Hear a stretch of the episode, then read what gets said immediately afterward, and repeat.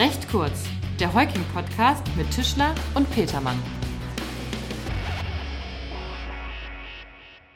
Moin und herzlich willkommen bei Recht kurz. Hallo Markus, schön, dass du da bist. Hi Tim, grüß dich. Wir sind nicht allein. Das ist richtig, wir sind nicht allein. Bei uns sind heute, und das ist eine Premiere, zwei Kolleginnen. Und zwar einmal äh, die Birgit Schreier, auch aus unserem Hamburger Büro, und der Christoph Schork aus unserem Kölner Büro.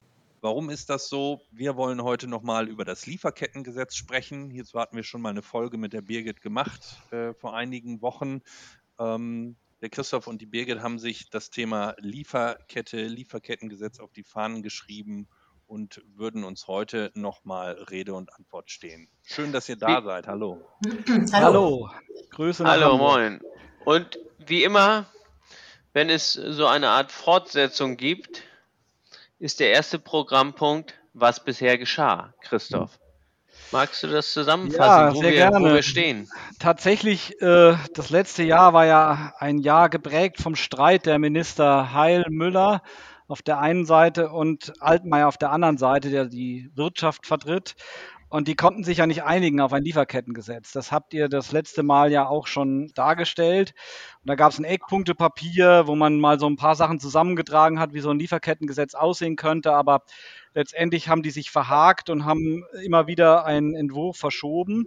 Und tatsächlich jetzt im Februar diesen Jahres ist der Referentenentwurf veröffentlicht worden, wo man dann Kompromisse geschlossen hat, wo man versucht hat, eben eine, eine gemeinsame Linie zu finden. Und äh, dieser Referentenentwurf, der ist jetzt Anfang März im Bundeskabinett äh, verabschiedet worden und soll jetzt ins Gesetzgebungsverfahren kommen. Wir sind also deutlich einen Schritt weiter. Dieser Streit ist entschieden.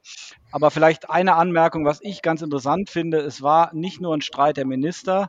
Es war tatsächlich ein politischer Streit. Es haben sich ganz viele Leute zu Wort gemeldet und ich sehe das schon so ein bisschen so, dass das Thema Lieferkette, ethisch saubere Lieferketten, ähm, Verantwortung für die Lieferkette, dass das echt ein Thema ist, ein Trend, den wir hier beobachten. Vielen Dank für die Einführung, Birgit. Wir hatten ja äh, letztes Mal, glaube ich, auch schon diskutiert, wer denn überhaupt betroffen ist ne, von den äh, Richtig, auch schon letztes Mal war, der, war die Frage eben, ähm, welcher Anwendungsbereich oder wann der Anwendungsbereich eröffnet ist, wann man als Unternehmen denn eigentlich jetzt ähm, in den Anwendungsbereich fällt des Lieferkettengesetzes. Und ähm, damals äh, war es eigentlich noch so, dass man gesagt hat, ein Unternehmen mit ähm, regelmäßig 500 Mitarbeitern ähm, fallen in den Anwendungsbereich.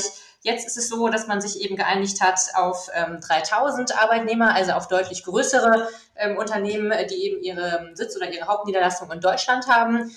Dies erstmal zumindest für die erste Zeit. Ab dem Jahr 2024 äh, sinkt die Zahl der Arbeitnehmer, die erforderlich sind, um vom Lieferkettengesetz betroffen zu sein, auf 1000 Arbeitnehmer ab. Muss ich denn als Unternehmensinhaber die gesamte Lieferkette kontrollieren oder ähm, gibt es da Einschränkungen? Ja, also es bleibt dabei, man ist verantwortlich für die gesamte Lieferkette, aber auch da hat man jetzt einen Kompromiss geschlossen. Äh, das war ja auch in der Diskussion und äh, man hat es jetzt so gelöst, dass man sagt, die Unternehmen, die hier eine Rolle spielen, also die, die die Mitarbeiterschwellen überschreiten, die müssen zunächst mal ihren eigenen Geschäftsbereich überwachen und den kontrollieren und ihren nächsten Zulieferer, also den unmittelbaren Zulieferer. Dort müssen sie gucken, dass alles sauber ist. Äh, sie müssen vor allen Dingen bei sich selbst eben das Risikomanagementsystem einrichten, die Risikoanalyse fahren und gucken, dass das alles menschenrechtskonform ist. Und man kommt dann in die gesamte Lieferkette, wenn es einen Anlass dazu gibt. Also wenn man tatsächlich mitbekommt, da, da stimmt was nicht an der Quelle, wo ich meine Rohstoffe beziehe. Wenn ich da Kenntnis drüber kriege, dann muss ich auch da gucken. Und dann muss ich auch da entsprechende Maßnahmen, präventiv wie auch Abhilfemaßnahmen einleiten, wenn da was nicht in Ordnung ist. Also eine abgestufte Verantwortung, aber der, es bleibt bei dem Grundsatz, ich bin als Unternehmen, als betroffenes Unternehmen für die gesamte Lieferkette verantwortlich. Und die gesamte Lieferkette, das ist vielleicht auch noch ganz interessant an der Stelle, ist eben von der Rohstoffgewinnung bis zum fertigen Endprodukt, also bis zum Produkt, was an den Endverbraucher ausgeliefert wird. So ist äh, definiert der Gesetzgeber ganz ausdrücklich den Begriff der Lieferkette, dass wir die gesamte Wertschöpfungskette erfasst haben. Was ist denn mit Betroffenen? Also kann ein betroffener Menschenrechtsverstoß melden, sich irgendwo beschweren oder? Ja, das ist ein interessanter Punkt. In der Tat, der Gesetzgeber stellt sich vor, dass man da ein Beschwerdesystem einrichtet, sowas wie eine Hotline, eine Whistleblower-Hotline. Man, man kennt das ja aus anderen Bereichen. Und, Nächstes ähm, Thema bei recht kurz übrigens, Whistleblower-Hotline. Mal, da gibt es nämlich das neue Hinweisgeberschutzgesetz, ne? Das meinst du? Jawohl, vielen Dank. ja, in der Tat. Also der Gesetzgeber stellt sich vor, dass man eine Hotline einrichtet, in der eben Betroffene sich dann melden können und auf Missstände hinweisen können. Und äh, diese Hotline, die muss ich auch fortlaufend überprüfen und die muss ich auch aktualisieren. Und wenn ich das dann nicht tue, dann bin ich eigentlich schon im Bereich des Bußgeldes. Dann äh, kann eigentlich schon Bußgeld verhängt werden. Im Übrigen kann ich eine Beschwerde, Betroffener, kann die auch beim Bundesamt für Wirtschaft und Ausfuhrkontrolle machen. Das ist nämlich die Behörde, die künftig hier alles überwacht und auch die Bußgelder verhängt. Und kann ich dem als äh, Unternehmen in irgendeiner Form entgegenwirken, indem ich irgendwo anzeige, was ich gemacht habe? Oder muss ich über etwas informieren, was ich getan habe? Ja, entgegenwirken kann man jetzt, also man muss auf jeden Fall, der Gesetzgeber sieht hier auch vor, dass hier eine Berichtspflicht ähm, statuiert wird, also festgelegt wird. Das heißt, die Unternehmen müssen jährlich informieren über ihre Maßnahmen, die sie treffen, um die Sorgfaltspflichten äh, zu wahren in ihrer Lieferkette. Also inwiefern sie sich darum kümmern, dass es eben keine Menschenrechtsverletzung in ihrer Lieferkette gibt. Diese Sorgfaltspflichten müssen sie fortlaufend dokumentieren und ähm, jährlich einen Bericht veröffentlichen. Dieser Bericht muss auch innerhalb von vier Monaten nach dem Ende des ähm, Geschäftsjahres veröffentlicht werden, und zwar auf einer Internetseite, also alles sehr transparent. Ähm, und da kann man sich eben auch schon überlegen, wie sieht das aus mit Betriebs- und Geschäftsgeheimnissen, wenn die Unternehmen eben nun ähm, fortan berichten müssen, äh, mit wem sie denn ähm, Geschäftsbeziehungen pflegen und mit wem nicht. Also auch da ein bestimmter ja, Punkt, der eben in der Zukunft geklärt werden muss. Da schließen sich ja gleich zwei Fragen an. Zum einen, äh, wird das kontrolliert möglicherweise? Und zum anderen, was passiert, wenn ich das nicht mache? Also die Behörde schaut sich die nicht nur an, sondern sie kann sogar dir aufgeben, dass du als Unternehmen da nachbesserst, wenn das nicht so ist, wie der Gesetzgeber sich das vorstellt. Also die Vorschriften zu den Berichten, die sind schon recht detailliert und die sind auch schon recht klar strukturiert. Ähm, das geht im Übrigen äh, Hand in Hand mit der, äh, mit der Nachhaltigkeitsberichterstattung, die ja sowieso viele Unternehmen schon machen müssen. Ja, diese nicht finanziellen äh, Erklärungen, die im Rahmen des Lageberichts gemacht werden müssen. Da knüpft es im Prinzip wie ein Baustein an. also was passiert, wenn äh, die neuen Regelungen nicht eingehalten werden? Also das eine wäre natürlich, was passiert, wenn sie nicht eingehalten werden. Das andere ist ja auch die Frage, kann es passieren, dass man als deutsches Unternehmen verklagt wird in Deutschland? Und da ist es jetzt so, dass es ähm, im Vorfeld eben auch sehr diskutiert wurde, ob es neue zivilrechtliche Haftungsregelungen gibt. Die gibt es jetzt in diesem aktuellen Gesetzesentwurf nicht. Aber Betroffene haben durchaus ähm, die Möglichkeit, Gewerkschaften oder Nichtregierungsorganisationen zu beauftragen, um dann ihre Ansprüche durchzusetzen. Aber eine zivilrechtliche Haftung sieht das deutsche Lieferkettengesetz in dem Entwurf so erstmal nicht vor. Aber behördliche Sanktionen. Die, die aussehen können? Die wie aussehen können. Ich habe ja schon von der von dem neu von dem Bundesamt berichtet für Wirtschaft und Ausfuhrkontrolle. Das hat eigentlich einen gut gefüllten Instrumentenkoffer mit an die Hand gegeben. Die können künftig einiges tun. Ähm, sie sollen auch untersuchen, stichprobenartig und sollen schauen, dass alles passt. Ähm, sie können aber dann auch Anordnungen treffen und es geht sogar so weit, dass sie äh, sogar auf ein Grundstück können und dort ihre Untersuchungen anstellen, Auskünfte äh, erfragen, Unterlagen prüfen und so weiter. Also da ist einiges äh, an Instrumenten da, mit dem diese Behörde dann die, die entsprechenden Pflichten auch durchsetzt. Okay.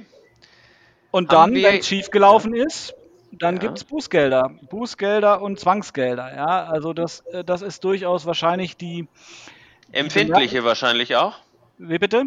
Empfindliche wahrscheinlich auch. Ja, empfindliche.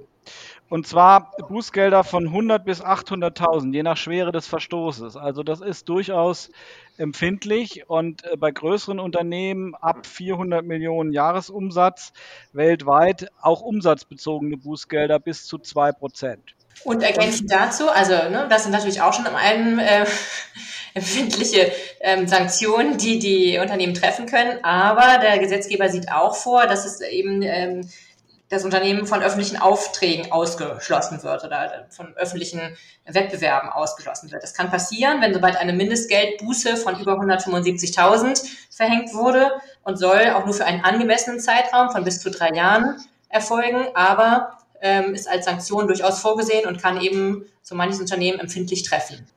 Nun äh, liegt das äh, Gesetz ja als Entwurf, ne, als, als Referentenentwurf des Bundeskabinetts vor. Können wir denn davon ausgehen, dass das Gesetz in dieser Form auch dann ähm, den Bundestag passiert oder sind wir hier noch nicht am Ende der Diskussion? Wie ist da eure Einschätzung? Also das ambitionierte Vorhaben ist schon, dass das Gesetz noch in dieser Legislaturperiode verabschiedet wird. Also bis zur Bundestagswahl, die ja, wie wir alle wissen, im September ansteht diesen Jahres.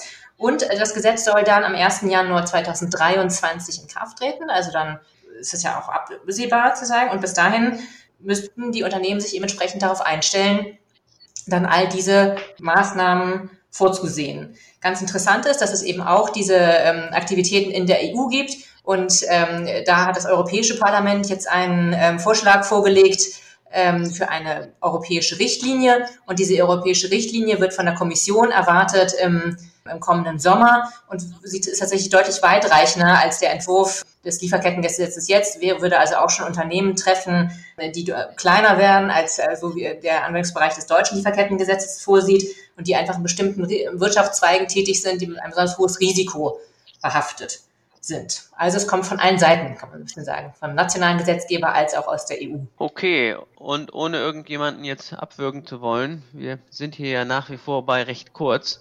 Was muss ein Unternehmensinhaber denn möglicherweise jetzt schon an Maßnahmen ergreifen oder gibt es Handlungsbedarf äh, bereits zum jetzigen Zeitpunkt? Habt ihr da irgendeinen Tipp? Also wir meinen, dass man, auch wenn jetzt die, die Frist, bis das in Kraft tritt und bis auch diese Schwellen sinken auf 1000 Mitarbeiter, das ist ja noch ein bisschen hin und bei der EU gibt es in der Regel auch Übergangsfristen, aber wir meinen schon, dass man jetzt schon an die Sache ran muss und auch jetzt schon die Dinge umsetzen muss und Strukturen schaffen muss. Wir haben ja so ein bisschen herausgearbeitet, dass der Aufwand, der hier zu betreiben ist, wenn man so eine Lieferkette dann überwacht, dass der schon recht groß ist und dass da einiges zu tun ist. Also Beschwerdesystem einrichten, ordentlich berichten und so weiter. Da ist schon, da ist schon einiges, äh, einiges organisatorisches zu machen und das, das sollten die Unternehmen nicht auf die lange Bank schieben. Also ein Beispiel ist im Moment in der Presse, das ist eine Modekette, die sich eigentlich vorbildlich verhält. Äh, sie hat nämlich entschieden, dass sie die Baumwolle nur noch aus ethisch einwandfreien Quellen bezieht und nicht mehr nicht mehr sich des Vorwurfs aussetzt, dass da Zwangsarbeit dahinter steckt. Nur diese Modekette, die hat es verkündet von heute auf morgen und gleichzeitig sieht sie sich jetzt in, in China beispielsweise äh, vor dem Problem, dass sie aus den Läden ausgelistet wird. Da kann man spekulieren, wie das zusammenhängt. Äh, jedenfalls sieht man an dem Beispiel, dass es vielleicht nicht ganz so clever ist, wenn man das irgendwie ad hoc alles entscheidet, sondern äh, da macht es schon Sinn, tatsächlich eine Struktur zu schaffen und das von der Pike auf vorzubereiten, ähm, um dann letztendlich auch äh, vorbereitet zu sein, wenn die Dinge kommen. Und deshalb sind wir eigentlich der Auffassung, äh, es ist schon wichtig, äh, sich dieser Themen jetzt schon anzunehmen. Ja, ja. nachvollziehbar. Das bedeutet für unsere Zuhörerinnen und Zuhörer, ne, wenn Sie da äh, Bedarf sehen bei sich, äh, wenden Sie sich gerne an uns beziehungsweise an die Kollegen Schork und Schreier, äh, die, wie gesagt, ganz tief im Thema drin sind. Ja, Markus, Hast du noch eine Frage oder wollen wir es heute dabei belassen? Nee, äh, vielen Dank in die Runde und nochmal der Hinweis, falls es von der Tonqualität heute vielleicht etwas anders war als sonst, das liegt daran, dass wir das erste Mal alle an unterschiedlichen Standorten sind, äh, um diesen Podcast heute aufzunehmen. Aber es hat Spaß gemacht. Vielen Dank, dass ihr da wart. Wir danken, vielen Dank. Bis bald. Danke, ciao. Bis bald, tschüss. Tschüss.